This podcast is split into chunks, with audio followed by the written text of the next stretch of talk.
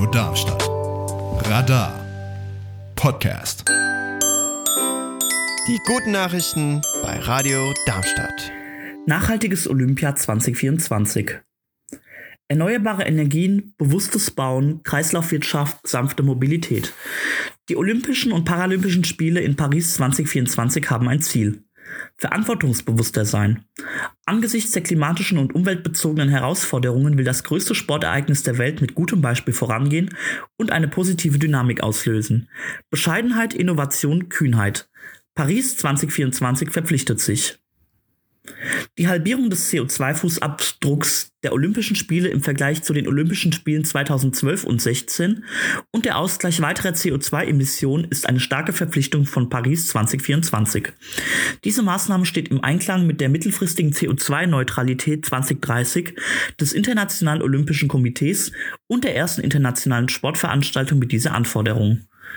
Nach Angaben der Organisatoren werden etwa 1,58 Millionen Tonnen CO2 ausgestoßen, gegenüber 3,4 Millionen im Jahr 2012 und 3,6 Millionen im Jahr 2016. Zusätzlich zu den zahlreichen nachhaltigen Initiativen rund um die Themen Reisen, Bauen, Unterkünfte oder Verpflegung wird ein Plan für freiwillige Beiträge in Höhe der Emissionen, die nicht vermieden werden konnten, eingeführt. Er stützt sich auf ein Instrument zur Messung der Kohlenstoffauswirkungen.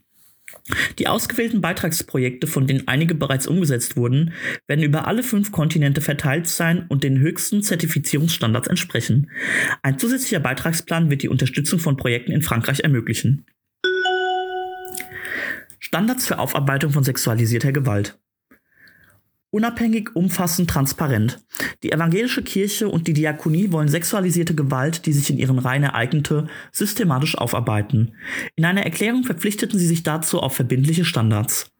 Nach mehrjährigen Verhandlungen haben die evangelische Kirche in Deutschland, kurz EKD, und die Diakonie eine sogenannte gemeinsame Erklärung mit der unabhängig Beauftragten der Bundesregierung für Fragen des sexuellen Kindesmissbrauchs, Kerstin Klaus, unterzeichnet.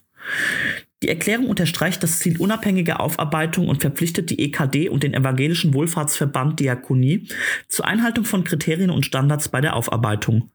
Dazu zählen Professionalität, Transparenz und die Beteiligung Betroffener.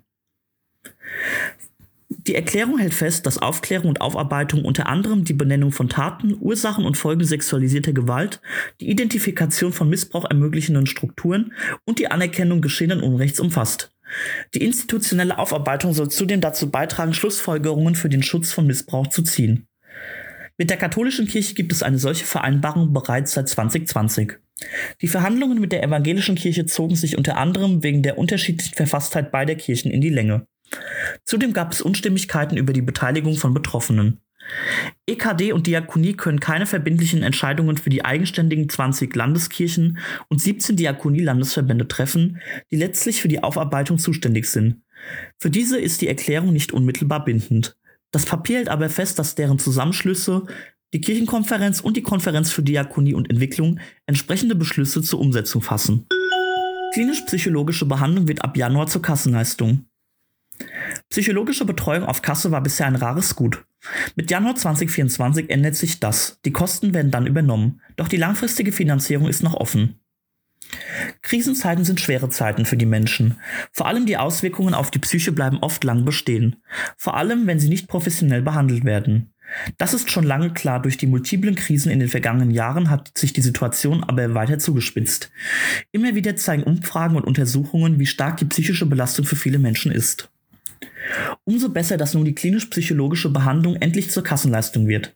Der Gesetzesbeschluss zur Aufnahme der klinisch-psychologischen Behandlung in das allgemeine Sozialversicherungsgesetz hat bereits den Bundesrat passiert. Die Betreuung ist nun als gleichwertige Leistung neben ärztlicher Hilfe im ASVG verankert. Das Gesetz wird mit 1. Januar 2024 gültig. Alle versicherten Menschen in Österreich haben ab Januar 2024 damit einen Anspruch auf klinisch-psychologische Behandlungsleistungen. Hier wird gerade ein neues Kapitel im Bereich der österreichischen Gesundheitsversorgung aufgeschlagen. Ich bin sehr dankbar, dass der hohe Versorgungsbedarf von beiden Regierungsparteien erkannt wurde. Freut sich Beate Wimmer-Puchinger, Präsidentin des Berufsverbandes österreichischer Psychologen, kurz BÖP, in einer Aussendung. Das waren die guten Nachrichten für diese Woche. Sprecher und Redaktion war Louis Stenger. Die guten Nachrichten sind Teil der Sendung Matratzenhorchdienst. Jeden Mittwoch 23 Uhr auf Radio Darmstadt. Mehr Informationen zum Sender finden Sie unter radiodarmstadt.de. Die guten Nachrichten sind eine Produktion von Radar e.V. Neue Folgen gibt es jeden Donnerstag überall, wo es Podcasts gibt.